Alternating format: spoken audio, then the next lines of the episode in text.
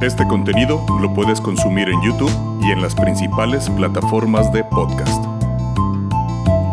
¿Qué tal? Sean bienvenidos a un episodio más de Hasta la Riata Podcast. Un espacio para escuchar a gente común y corriente contando parte de su historia. Momentos dolorosos y otros quizá no tanto, pero que han marcado su vida y en algún momento dijeron, estoy hasta la riata de esto.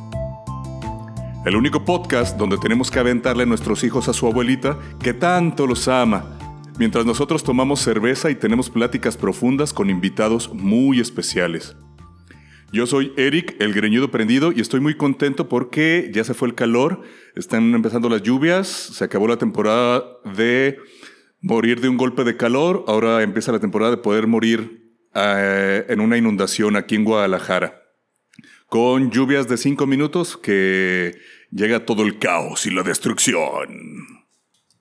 Hola, hola, y yo soy Luz Valdivia. Bienvenidos sean muchos cambios y sí, así como lo dijiste Eric, hasta de clima ya por fin se está apagando el calor infernal, ya empezó la lluviecita y aquí con nosotros como en cada episodio está Bere Aguilar. ¿Cómo estás, Bere?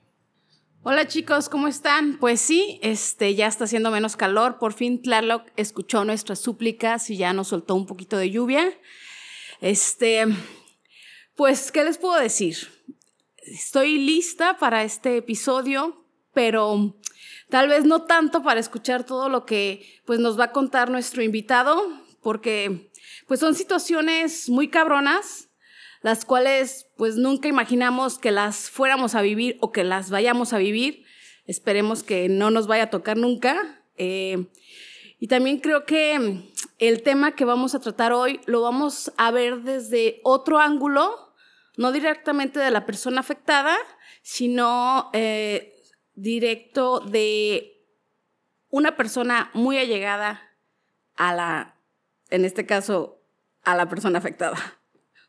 Así es, está un poquito difícil y difícil ¿por qué? Pues porque nuestro invitado del día de hoy, que se lo agradecemos mucho de antemano, nos viene a contar cómo le cambió la vida a él y a su esposa cuando a ella le diagnosticaron leucemia. Manuel, bienvenido, muchas gracias otra vez, ¿cómo estás?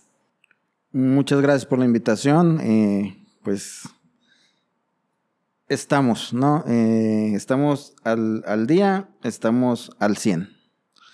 ¿Qué más les podría decir? ¿Cómo estamos? Pues, viviendo. Así es, viviendo el momento, viviendo, eh, pues bueno, en tu caso, constantes eh, miedos, constantes este, eh, cambios, cambios de, de ánimo, pues cuéntanos cómo comienza esta pesadilla, hace cuánto, cómo quieres empezar, cómo quieres empezar a contarnos tu historia. Ok, mira. Eh,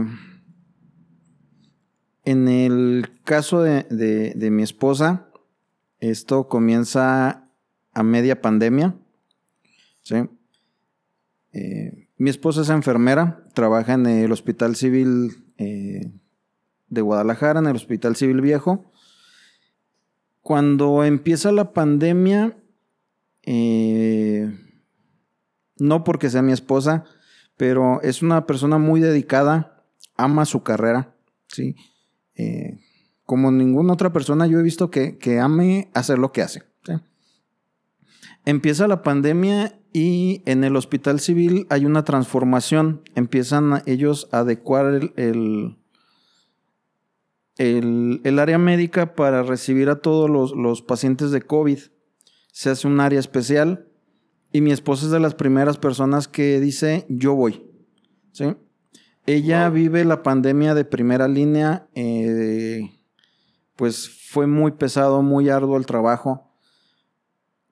El primer año, pues te digo, ella estuvo en primera línea ahí en, el área COVID. Eh, fue la encargada del área de COVID. Eh, fue un trabajo mucho, muy desgastante para ella, mucho, muy pesado. ¿sí? Eh, las jornadas, aunque eran jornadas de ocho horas, era soportar un traje especial, un traje hermético durante cuatro horas. No podían soportarlo más. ¿sí? Cada uno de los enfermeros, cada uno de los médicos que estuvieron en esta área, eran cuatro horas, pero eran sumamente pesadas. era una deshidratación constante todos los días. Sacan la vacuna, empiezan el proceso de vacunación con todo el personal médico, Luz. Y mi esposa es una de las primeras personas que recibe la vacuna aquí en el estado de Jalisco. Ella ya había empezado a tener estos cuadros de cansancio, eh, a veces le, aparecían moretones y lo atribuíamos a, su trabajo diario, ¿no? Al hecho de, a veces cargar a los pacientes, de acomodarlos. Eh, pues eran pacientes que prácticamente estaban inertes y pues no sentías el golpe por todo el equipo que traías.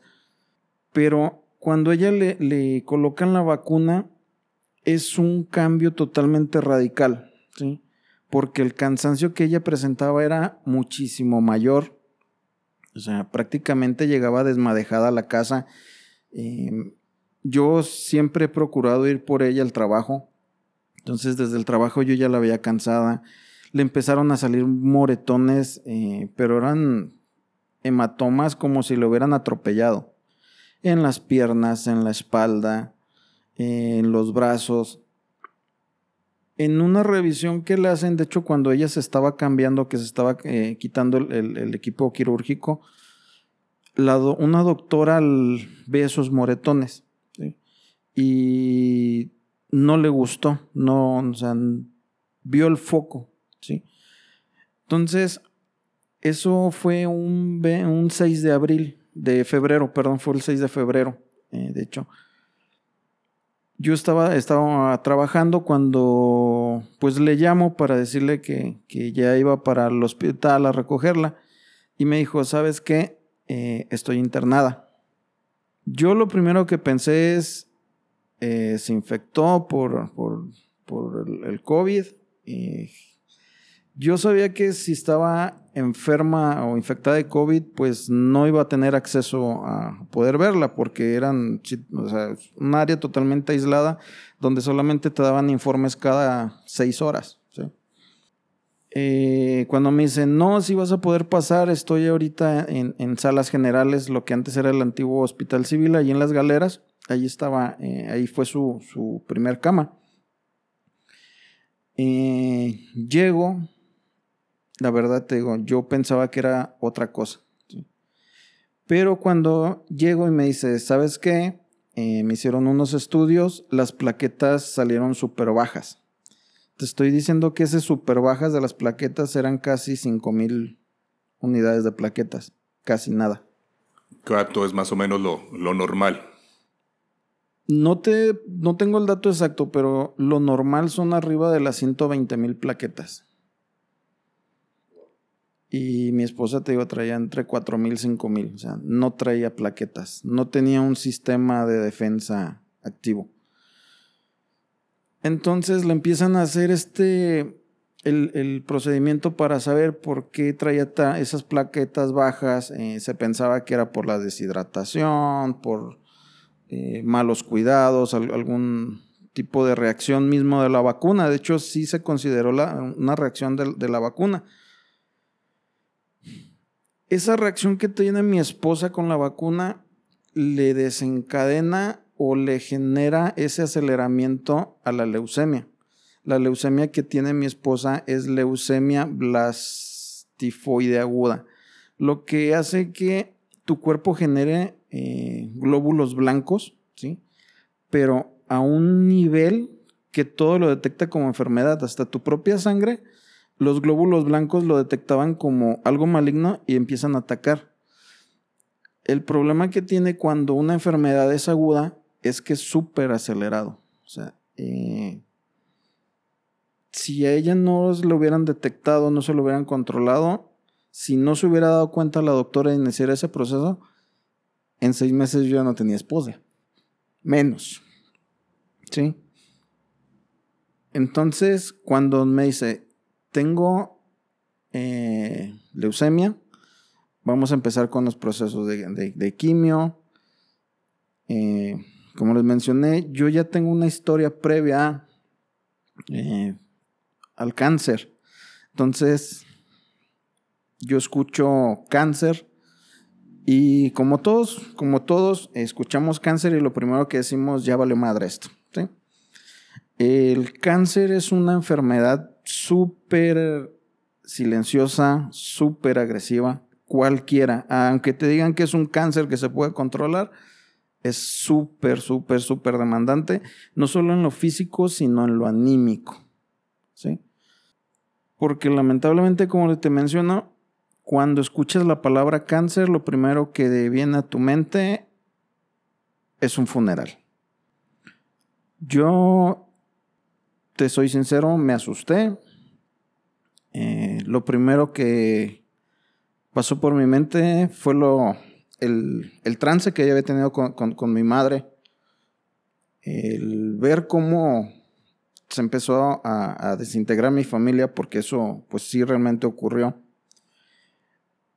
entró el miedo de cómo decirle a mi hijo, ¿sí? Eh, justo, justo, te iba a preguntar eh, pues acerca de tu familia. Estamos hablando de tu esposa, eres tú, ¿cuántos hijos tienes? ¿Qué edad tienen? Eh, mi esposa tiene 40 años, ¿sí? Mi, mi, hijo va a cumplir el 21 de agosto 10 años, ¿sí? Tenía 8 años cuando empezamos con esto lo más difícil de decirle a mi hijo, eh, porque me pregunta, cuando yo llego después de ver a, mi esposa los primeros días, me pregunta mi, mi chaparro, se llama Alejandro, me pregunta mi chaparro que qué es lo que está pasando con su mamá. Como buen padre mexicano, pues le tuve que echar una mentira, porque no supe cómo manejarlo en ese momento no sabía ni siquiera qué iba a pasar en ese momento. Entonces le digo, ¿sabes qué, Chaparro? Tu, tu mamá se enfermó, va a estar unos días en el hospital, eh, pero va a estar bien y en unos días más eh, regresa con nosotros. Esos días más se tradujeron en casi 45 días porque mi esposa estuvo en el primer, de cuando se lo detectan a la primera alta que le dan, estuvo cerca de 45 días en el hospital. ¿Sí? Fue todo súper acelerado. Eh, digo, bendito Dios, mi esposa eh, tiene la facilidad de, conocer a muchas personas, ¿sí? la misma calidad de, eh, que tiene ella en su trabajo, ¿sí? Se vio reflejada luego, luego los médicos que la conocían, sus compañeras enfermeras, pues estuvieron moviendo para que, le pudieran habilitar una cama en, el piso de, hematología de del hospital civil. Eh, vienen los tratamientos, vienen los estudios. Y te digo, ya hasta que yo tengo una plática más directa con la doctora que, que estaba tratando a mi esposa el primer periodo, ella me comenta, mira, tu esposa tiene este tipo de leucemia, es una leucemia agresiva, es una leucemia que lo bueno es que la detectamos en este momento, porque tu esposa ya la venía desarrollando. La vacuna de COVID lo que hace es que la aceleró, nos puso el foco en alerta y nos está permitiendo trabajar para para subsanar la, enfermedad, para, llevar un control. Ya con el conocimiento, ya con, lo que sabíamos que, era la enfermedad, eh, me meto a internet a investigar qué es esta enfermedad, los posibles tratamientos, ¿sí? Todos los, todos los tipos de cáncer manejan un protocolo de, de, de medicación, ¿sí? el primer protocolo que le colocan a mi esposa, yo, y se, lo digo muchas veces, yo siento que no le sirvió, que no fue el adecuado para ella. ¿sí? Mi esposa eh, llegó pesando allá al hospital cerca de 65, 67 kilos. Y la primera, el primer protocolo la bajó casi 40 kilos, o sea, 20, kilos eh, de masa que, se perdieron por la, por la medicación. Las quimioterapias pues no es más que generar, matar al cuerpo para que se autorregenere. Eso es una quimioterapia. ¿sí? Eh, y yo siempre he dicho que ese primer protocolo no le sirvió y a lo mejor le pudo afectar porque cuando nos dicen los médicos, ¿sabes qué? Eh, no está funcionando esto, lo vamos a cambiar. Fue volver a empezar.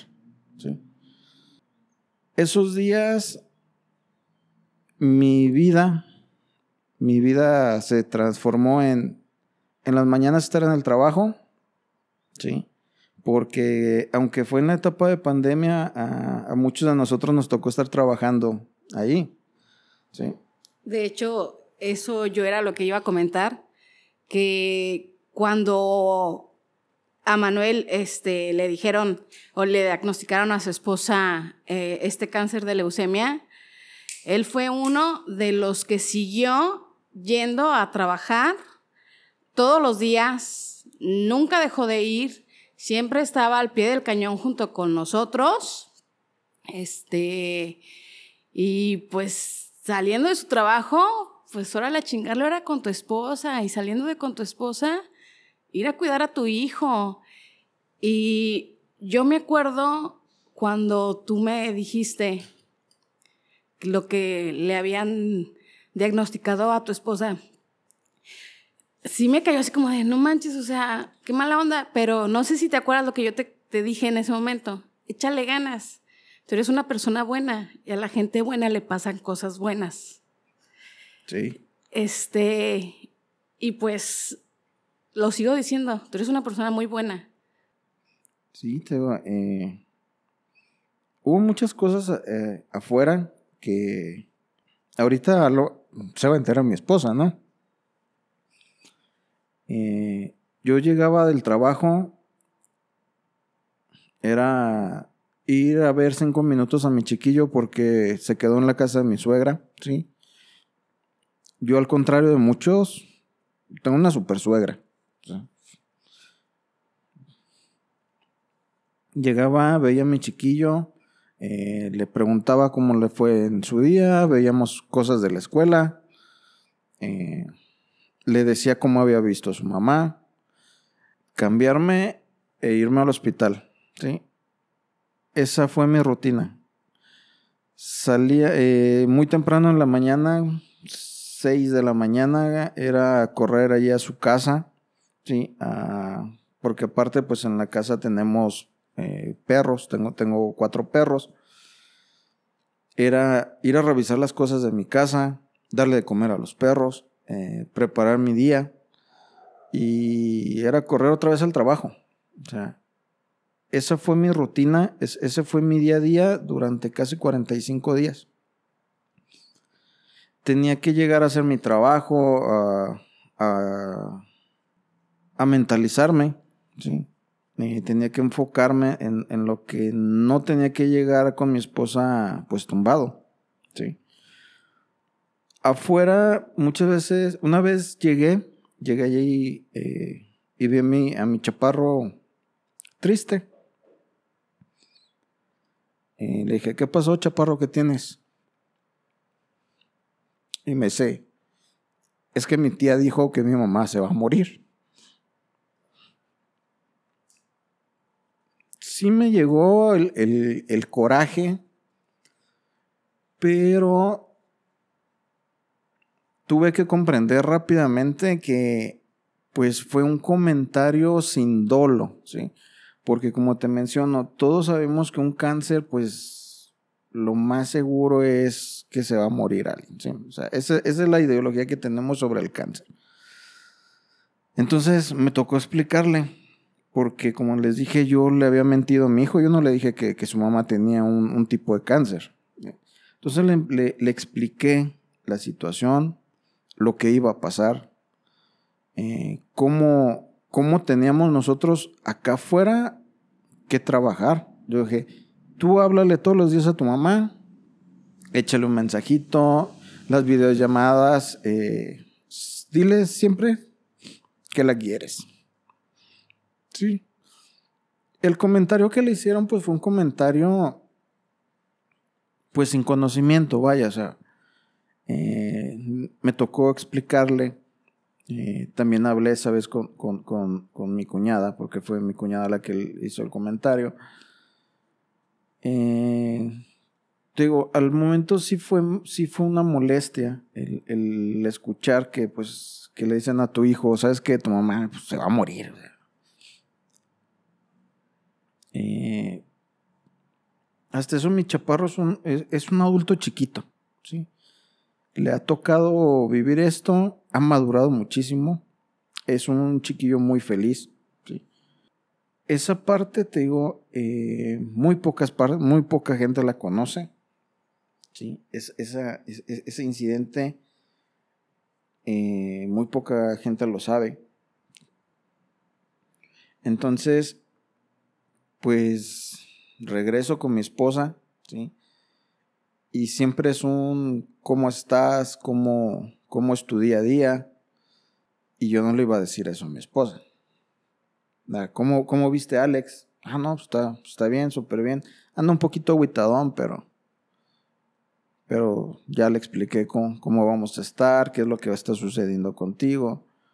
Y te digo, mi esposa si algo eh, tuvo durante todo el periodo que estuvo en el hospital es que no se decayó. ¿sí? El estado de ánimo eh, yo aprendí y reaprendí y confirmé que no hay mejor medicina que el estado de ánimo. ¿sí? Pueden darle toda la medicina del mundo a las personas, pero si su estado de ánimo no, no está latente, se van a caer. Y porque creo que uno como familiar, pues digo, a final de cuentas, no sé si tú tienes eso, de repente hay como una, pues casi desesperación de que, híjole, nada más estoy aquí, pues saber qué sucede, ¿no? O sea, lo dejamos nuestros familiares en las manos de los médicos, pues la, la, gente que, la gente que sabe, y tú estás ahí que, híjole, pues haciendo acto de presencia, obviamente, pues estás con la persona que amas, y pues esto puedo ayudar, esto sé que te sirve, pues llego con, con la mejor actitud, trato de hacerte, hacerte reír. Digo, te comento, como ya te comenté en la plática previa, los que quieran escucharlo ya saben, únanse, únanse a Patreon. Que pues bueno, mi papá también está batallando ahí con el cáncer de próstata y que híjole, pues yo al menos es mi, mi, mi sentimiento de impotencia de híjole, pues lo, lo más que puedo yo aportar es pues mi presencia y mi buen ánimo, ¿no? El tratar de hacerlo reír, al menos que se olvide un rato de lo que, pues de lo que está pasando, ¿no? No sé cómo, cómo te pase a ti. Sí, mira, eh, como te mencioné, es súper importante el, el, estado de ánimo del paciente y de la, y de la familia. Porque esta enfermedad, como, como te había mencionado antes, yo siempre la he visto como un dragón llega, destroza todo, arrasa. ¿sí? Es una enfermedad que arrasa, te arrasa económicamente, emocionalmente, socialmente. ¿sí? Todas las personas que al principio, cuando eres la novedad, porque eso es, o sea, cuando dices, fulanito está enfermo, tiene esto, pues es una novedad, vaya yo vi entrar muchísimas personas con mi esposa y decirle lo que ocupes, lo que necesites, lo que requieras, ¿sí? En los primeros días, los primeros meses, sí fue así. Pero esto es progresivo, lleva un camino largo y todas esas palabras, todas esas personas, pues se fueron desapareciendo, ¿sí? Yo directamente te puedo decir y agradecer eh, con mi cuñada, Guadalupe. Ella es una persona dura, muy recia. Eh, en su momento tuvimos conflictos. Eh, yo también soy una persona muy directa, muy, muy, cuando tengo que actuar, pues los que me conocen, soy mamón, podríamos decir. Bueno, no, mamón, mamón, sino de que Eh, siempre estoy jugando, eh, me puedes ver diario con una sonrisa, eh, diario, o sea, soy como un chiquillo grandote, vaya. Pero al momento de ponerse seria las cosas, pues, pues sí tengo, tengo mi, mi, lado serio, ¿no? Y, te, y reitero, yo de quien menos pensé tener apoyo fue de mi cuñada Guadalupe. Y fue un, un punto muy fuerte. Nos ayudaba eh, cuando había necesidad de meter cosas, porque se supone que en los hospitales no puedes meter cosas. Eh, se las ingeniaba junto con mi esposa, metían comida, almohadas, cobijas yo no batallé en dormirme en el suelo en el hospital civil porque prácticamente tenía mi cama. Eh, se habilitó un sleeping, tenía almohadas. Eh, Qué bueno que, dices eso. No, la gente que, que, ha dormido en un hospital sabe, sabe de lo que estás hablando, de, de lo culero que es dormir en el piso, qué chido que tú no pasaste por eso, o a lo mejor en algún, las primeras noches, no sé si te pasó, pero a mí que desafortunadamente me ha pasado muchas veces es de lo más culero. Deja tu comentario ahí si tú también te has quedado a dormir cuidando a algún familiar. Digo, y digo, eh, se genera, o sea, un super apoyo mi cuñada. Eh, también mi cuñada Sara, eh, a veces nos iba y, se quedaba ahí ayudando, pues apoyando a mi esposa, sobre todo en el día cuando estábamos trabajando. Si tú quieres, yo iba en las noches solamente así como que a ayudarla con el cómodo, porque me tocó eh, limpiar sus, sus, sus heces, eh, limpiarla ella. Sí, eh, fue una enfermedad, fue una etapa muy desgastante para, para mi esposa. Yo nunca me imaginé estar haciendo este tipo de situaciones, ¿sí? Pero créeme que no me pesó, no, no, no, no me pesó. Eh, te digo, desde que entraba yo al piso de hematología, se escuchaba a mi esposa hablando, platicando. O sea, en cuanto yo llegaba allí, créeme que era un, un envión de que, va, está bien, el día de hoy está bien. ¿Sí? Para mí fue pesado emocionalmente porque yo tenía que llegar bien a verla. ¿Sí? Yo tenía que llegar bien, bien a verla. Eh, muchas veces yo le comenté a Bere, yo en el estacionamiento del trabajo me quedé a llorar. Porque era llegar, mostrar la imagen fuerte si tú quieres, con mi hijo, que viera que no había ningún problema, que era pues cuestiones normales de la vida. Y llegar con mi esposa también para, y que no me hubiera tumbado, derrotado. ¿Sí? Porque, pues quieras o no, yo ya tenía ese miedo, esa historia previa y yo cuando entraba a la sala, la escuchaba y el, escuchar que estaba platicando con sus compañeros, pues te da ese, te da ese envión anímico también a ti, ¿sí? Como, como, como familiar, como ayudante del paciente, porque eso, eso es lo que nos convertimos en un ayudante del paciente. Mi esposa llegaban los chicos, los practicantes de enfermería, pues a hacer, sus rondas, a hacer su trabajo, y ella se ponía a decirles cómo hacerlo, ¿sí? Mira, eh, vas bien, pero hazlo de esta manera para que quede mejor.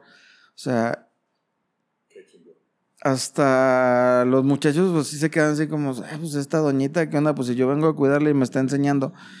Pero es por lo que te digo, mi esposa tiene esa, esa pasión por su trabajo que hasta en ella misma lo reflejó. ¿Sí? Este tipo de enfermedades también lo, que te deja mucho es que vas creando hermandades, ¿sí? Ella tiene contacto con muchos de sus compañeros, con, con los compañeros que estuvieron ahí enfermos. Eh, al principio cuando ella la cambian de, eh, de, las, de las salas generales a la sala de hematología, en el cuarto donde estaba ella, a un lado estaba un chico, eh, Fran, 20, 22 años, con una variante de, de, cáncer. A él le afectó mucho en su intestino, le empezó a sangrar muchísimo. Cuando llegamos, Fran,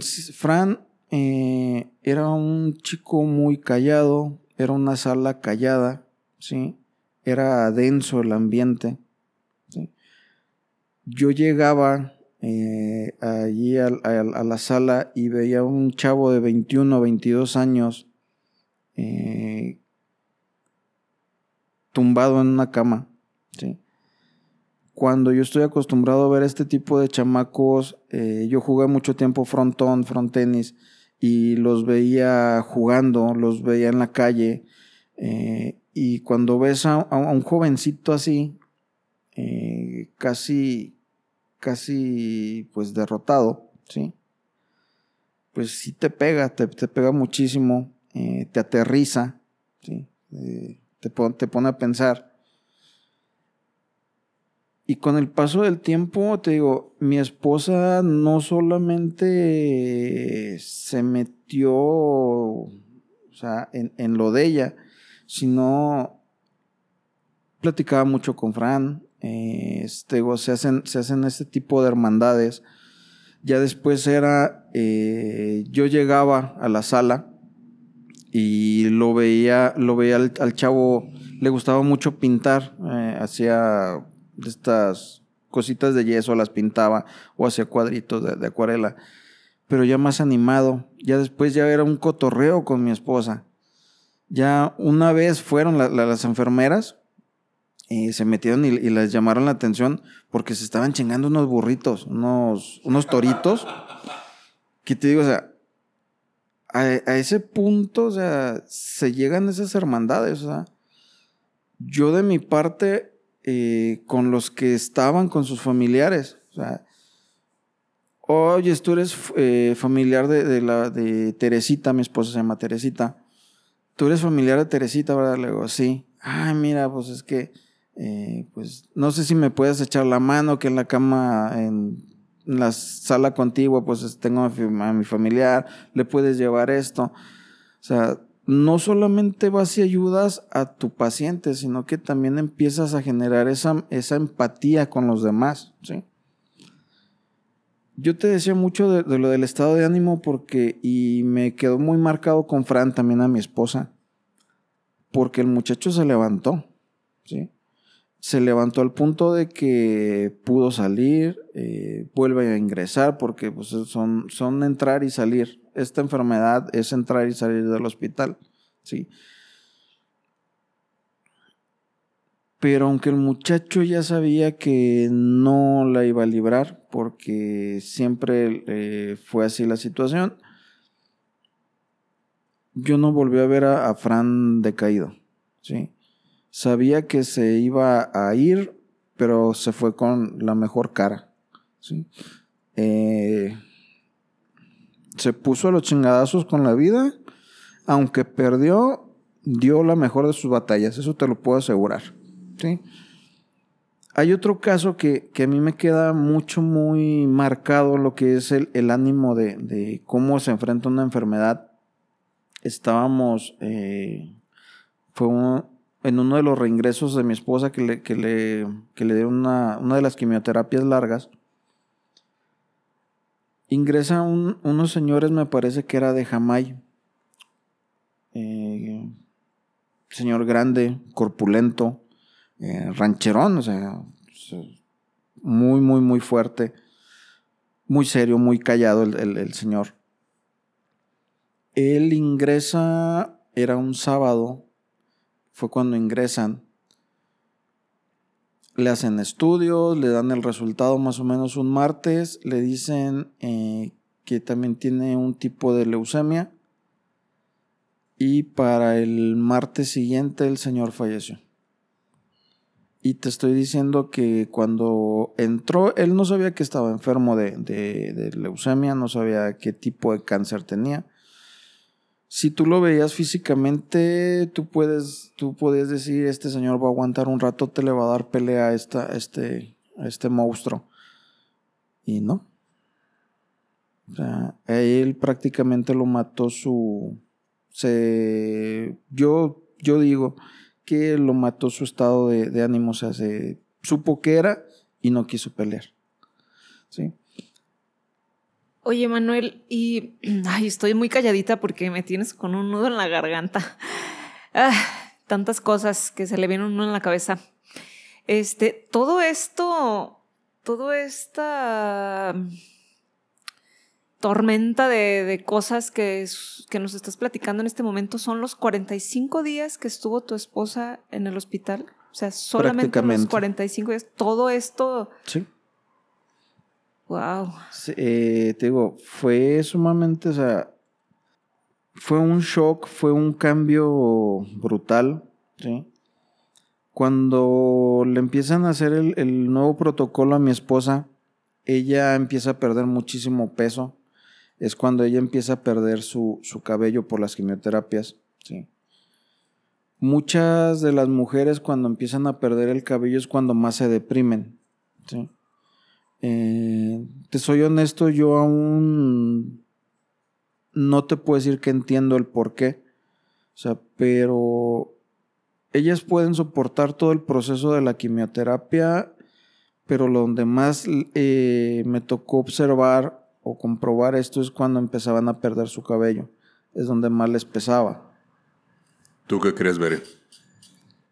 Pues, ay, Pues, o sea, me puedo imaginar que tal vez el empezar a perder el cabello se pueda dar, o sea, no tanto a, vanidad, no por vanidad, sino que es más como tu presencia, ah, lo que le da como forma a tu, a tu cara, a tu personalidad. Este, porque por ejemplo, uno a veces, ay, se me está cayendo mucho el pelo y, te empiezas a preocupar y me voy a quedar calva. Me puedo imaginar cómo tu esposa, al ver que día con día con día se le iba cayendo más cabello y más cabello y más cabello, la impotencia de decir, no puedo hacer nada para que me crezca más. Para que no se caiga. no puedo hacer nada exacto para que no se me caiga voy a quedar calva, no voy a tener ni, o sea, sí, o sea, por ese lado como algo un poquito estético, algo como un poquito de tristeza, de, de a lo mejor en eso es lo que más se me nota esta enfermedad porque ya no voy a tener nada de pelo. Entonces, yo me imagino que es por ese lado que se derrumba más una mujer cuando empieza a a ver esos cambios que a lo mejor cuando empieza a adelgazar, pues si es uno más gordito dice, ay, ya, estoy adelgazada, ya me estoy viendo mejorcita.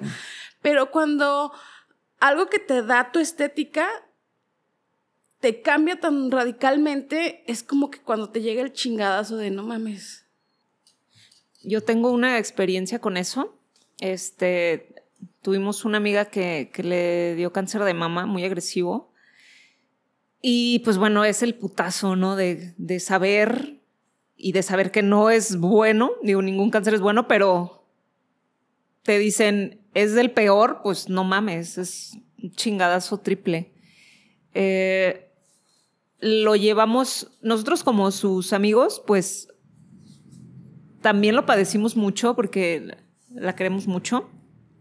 Este, pero eh, ese momento, ese momento que me dijo, voy a ir a que me cortes el pelo porque ya se me está cayendo. O sea, ella en ningún momento, bueno, yo los momentos que me tocó verla, siempre estaba con una sonrisa, siempre era para cotorrear, estoy bien, estoy bien, estoy bien, a la chingada esto, voy a salir y la chingada, o sea, era el cotorreo, era como su mejor cara, poner este su, mejor ánimo cuando estaba con nosotros y pues nosotros también, ¿no? Así como que eh, ni siquiera salía el tema a pesar de que veíamos todos los cambios, pues era como ah, suspirar y, y ah, va a venir, va a venir a visitarnos o vamos a ir, entonces estar con lo mejor, la mejor cara. Pero ese día me acuerdo que me mandó un mensaje y me dijo, ¿sabes qué? Ya se me está cayendo mucho el pelo, voy a ir a que me lo cortes. Este, porque yo tengo la maquinita de, eh, pues para rapar a mis hijos. Este, y me dice, voy a ir a que me lo, a que me lo rapes. Ay, te lo juro que después de que supimos de lo del cáncer, que fue una noticia muy fea, eso, o sea, que, que ella me dijera, voy a que me rapes, ay, no, no, no, no. Y no es, no sé, este, mm, no es por, por, por estética, bueno, en, en, mi punto de vista, veré, sino porque yo sé que ese es un, como un paso más a, a algo peor. Uh -huh. O sea, es un paso más a lo menos. Este, sí, no sé cómo explicarlo, pero es como, sí, o sea, no, ya sigue eso y luego qué sigue. Eh, ella me, la mamá de ella tuvo cáncer también y me dijo, mi mamá, a mi mamá nunca se le cayó el cabello, entonces a lo mejor a mí me pasa igual, porque ella pues nos tenía chiquitos y, y ella era así como que no me voy a dejar caer y no sé, quizá ese ánimo que tú mencionas, Manuel, eh, le ayudó a, a la señora y ella decía, a lo mejor a mí me va a pasar igual. Y entonces ella estaba con los mejores ánimos, con, con, con esa eh, vibra de voy a estar bien, voy a estar bien. Pero el hecho de que me lo haya dicho es como que, ay, güey, no, pues no va tan bien entonces, ¿no? Que, ahora, que de todos modos es un proceso que tiene que pasar. Sí. Entonces, me lo dijo por WhatsApp y yo estaba llorando, que dije, ah, es la primera vez que no quiero que venga. Ojalá que eh, suceda algo que no venga, que no pase el camión, que no, no sé, que le llegue una visita, que X, que no llegue. Por favor, que no llegue. Estaba, ay, no sé, muy, o sea, si yo me sentía así, no me imagino cómo hubiéramos estado si sí hubiera sucedido. Afortunadamente, sí creo que llegó alguien a su casa o creo que andaba por ahí otro lado. No sé qué pasó. Total que me dijo, ¿sabes qué onda? No voy a alcanzar a llegar. Y yo, ah, ay, qué mala onda, ya tenía todo listo. Pero sí es algo bien feo, es un paso que no, al que no quieres llegar. Como tercero, y no me imagino tú que estabas ahí en, en, primera fila y el paciente, yo creo que es algo que es como um, sumarle lo malo a lo que está pasando. Ese es mi punto de vista por esa experiencia que tuve. Pues mira, eh, yo cuando llego al hospital, eh, a mi esposa le ayudaron, me parece fue una de, sus amigas de las, de las enfermeras la que le ayuda a cortarse el pelo.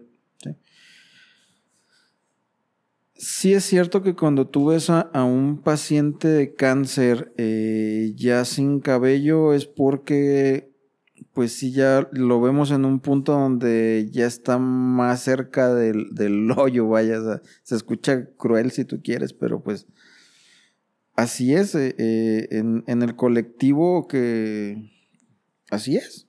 O sea, e, e, esa, esa es, es, la imagen que nos da. Yo llego esa vez y veo a, a mi esposa eh, ya con el, el, cabello rapado. No me asombré, no hice ninguna expresión, fue tal cual normal llegaba yo todos los días. ¿sí? Oye, Manuel, pero no sentiste así como que el. Uh, como el, el, el, sonito acá de Homero de. Uh, quizá tu expresión y todo fue como siempre, pero por dentro no fue el, oh, hijo de su pinche madre, un pasito más de una al, patada, ¿no? Al, cuando tengo que irme a la casa a luz, eh, yo el carro lo dejaba en la casa de mi suegra y me iba al, al, al hospital en el camión. En la madrugada iba como Magdalena, como se dice, eh, iba devastado. Te soy sincero, yo agarré el rollo cuando estábamos trabajando porque me pidieron eh, que atendiera una, una queja de una clienta. Ahí fue cuando agarré el rollo que no estaba ni en el hospital. Yo ya estaba en un marco de qué voy a hacer, cómo le voy a hacer, cómo voy a organizar eh, las cosas con, con, mi chiquillo, las cosas con, con mi familia. Sí es cierto, eh, yo cuando veo a mi esposa sin su cabello, eh, la veo muchísimo más delgada. prácticamente, pues, perdón, pero era como un, cadáver. ¿sí? A ese punto llegó mi esposa eh, con las quimios. Sí, sí sentí un madrazón, como dices, eh, Luz, que como a eso de la una reaccioné. yo me, yo me di cuenta que yo ya no estaba en el hospital cuando estábamos trabajando, veré. Ya en automático estabas. Estaba en stand-by. Más bien como en shock. Sí. Eh, otra cosa que, me llegó a suceder es que eh, fui por un medicamento de ella que, me encargó y tenía así como que el, chip de, ir por, esa, por, por, eso, que dejé el carro, lo dejé allí en el estacionamiento. Eh, yo iba en el camión y agarré el, el patín de que no traía el carro porque quise frenar el, ¿sí? Eh, hice todo el movimiento de frenar, pero iban al camión. O sea, se te olvidó por completo que, habías llevado tu carro y que podías haber ido a ese mandado en el carro. Al carro. Por la necesidad de, de, llevar eso que ocupaba mi esposa. No recuerdo que era un medicamento, era algo de un estudio que era urgente, que o sea, lo necesitábamos. Y desde que salí yo del hospital estaba con esa programación. No recuerdo qué hice ese día, no recuerdo. O sea, yo agarré el, chip ah, porque quise frenar. Y no fue la primera vez. Eh, una vez subí pues ya ves que entramos ahí a la central y si tienes el carro, pues hasta que no abren el estacionamiento ya vas y lo subes fue en una de las altas que, le dan a mi esposa, que quedó súper delgada. De hecho, ella, ella tiene un problema en su pierna derecha, perdió muchísima masa muscular y le costó... Ella no caminaba. O sea, realmente, o sea, yo te puedo decir que a mí me tocó cargarla para poderla bajar de, la casa de mi suegra. Ella vive en, en un alto, en un primer piso y me tocó cargarla, ¿sí? Eh, en, mi espalda para poderla bajar y trasladarla cuando tenemos que mover el seguro o para irnos a nuestra casa los fines de semana, ¿sí? Porque nosotros, yo te digo, eh, todo este, el, lapso de la enfermedad de mi esposa, sus procesos de quimio, pues la casa muy pocas veces estuvimos, ¿sí? Era prácticamente el hospital, la casa de mi suegra, trabajo, cuando la daban de alta, pues era eh, trabajo, la casa de mi suegra. Iba y dormitaba porque te soy sincero, eh, aún ahorita me es complicado dormir. Eh, me, es complicado dormirme.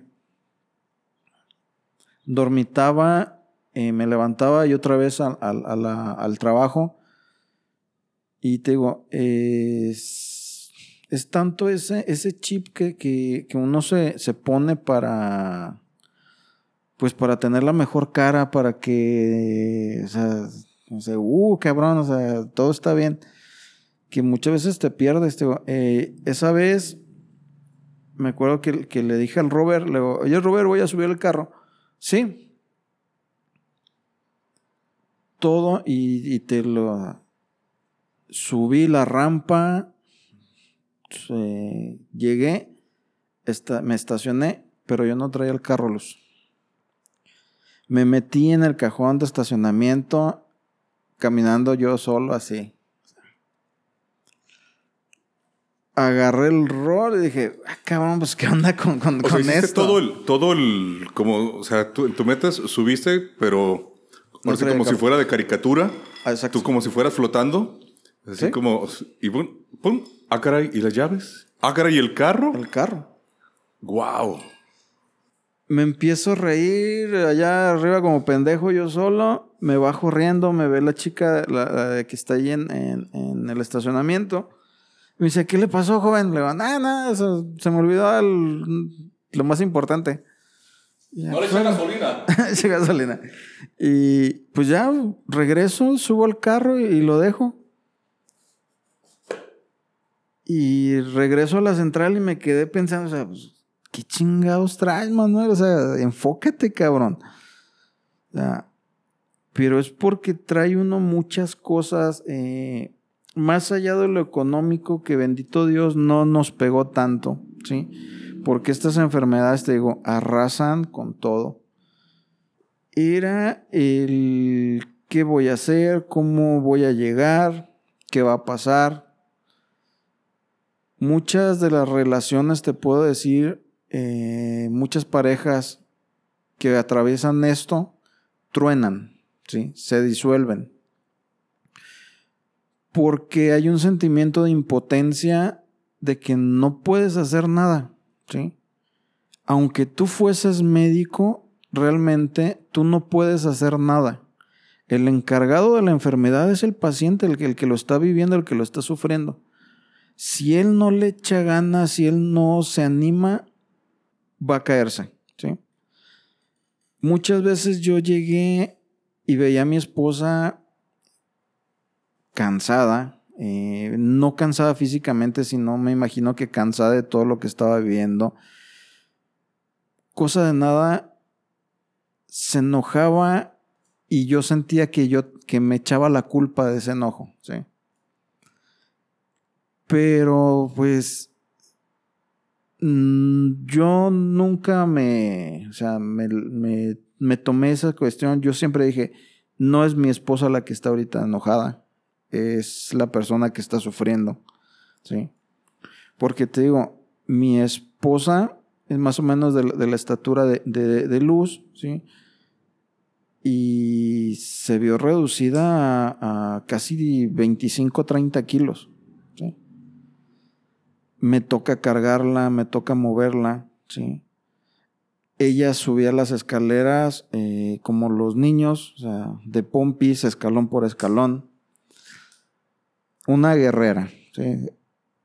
Eso no lo puedo eh, dejar a un lado. Mi cuñada Guadalupe, te digo, no, hombre, un, bastión esa mujer, eh, con su carácter y todo, pero me ayudó y le ayudó muchísimo a mi esposa.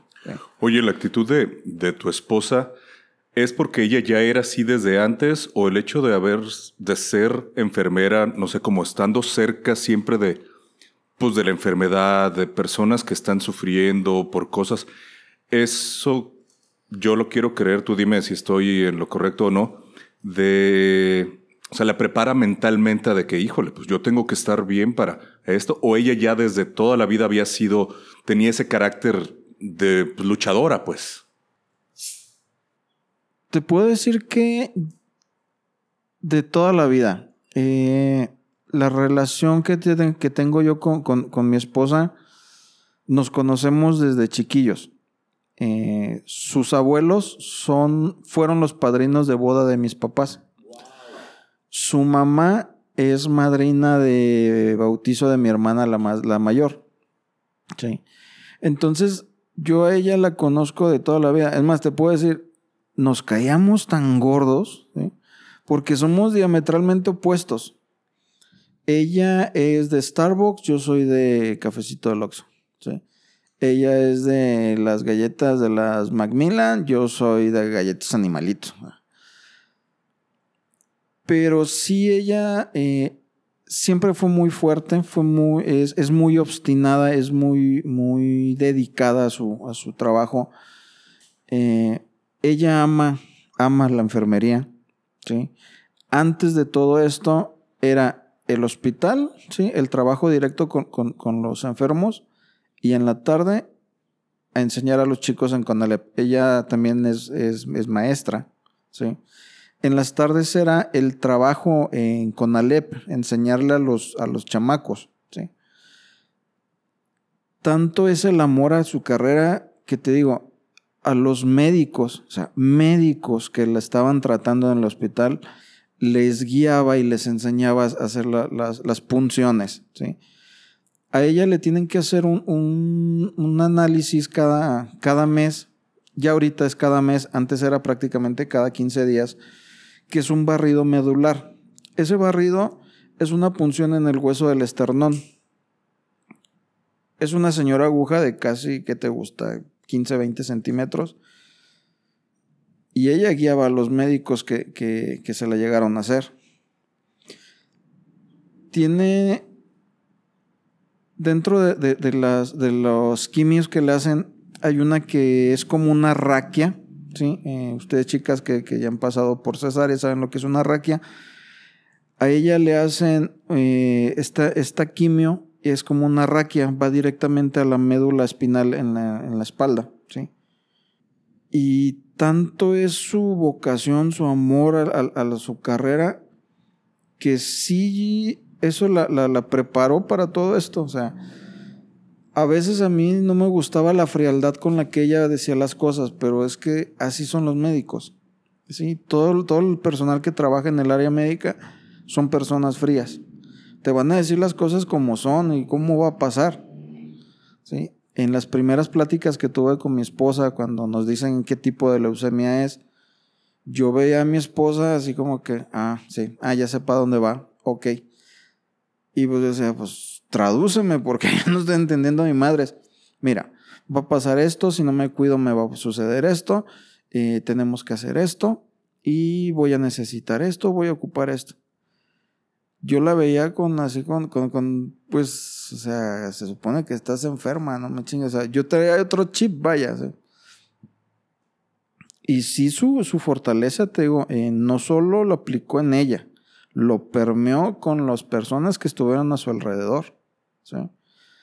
Muchas veces eh, llegaba y créeme que yo siento que lo más, el, apoyo que yo le daba no era tanto así como que ayudarle con lo del cómodo, como les había mencionado, eh, ayudarla a acomodarla, a, moverse, a ir al, sanitario. Más bien era, era el apoyo de que hasta que yo llegaba, ella se dormía. Porque era una maquinita, era lo que me decían las enfermeras esa Teresita nomás no se calla, esa Teresita nomás no se calma. Ella misma se hacía curaciones, ella misma se... Prácticamente no la, no la tenían que cuidar porque ella lo hacía por sí misma. Mi apoyo fue mucho el llegar, ¿cómo estás flaca? Siempre le he dicho flaca. Eh, era, ¿cómo estás? ¿Cómo te fue? ¿Cómo andamos? El tomarnos de las manos yo acostado en el, en el, en el piso del hospital, una mano extendida, agarrándola a ella. Eso era lo que yo siento que necesitaba de mí. ¿sí? De sí recibir su descarga cuando estaba enojada. De esos momentos de, de, de coraje, porque sí te llenas de coraje. Llega un momento en que sí llegas a, a sentirte solo, porque te digo, cuando eres la novedad, pues hay muchísimas personas que, que dicen, lo que ocupes, cuando lo ocupes, cuando lo necesites, pero a la hora de los chingados es cuando realmente se necesita, muy pocas personas están. Si llegas hasta aquí, muchas gracias. Esta es la primera parte de este episodio. Si quieres escuchar lo que le sigue, espéranos solamente dos días. Recuerda, Déjanos tu like, tu suscripción y tu comentario de todo lo que escuchaste el día de hoy.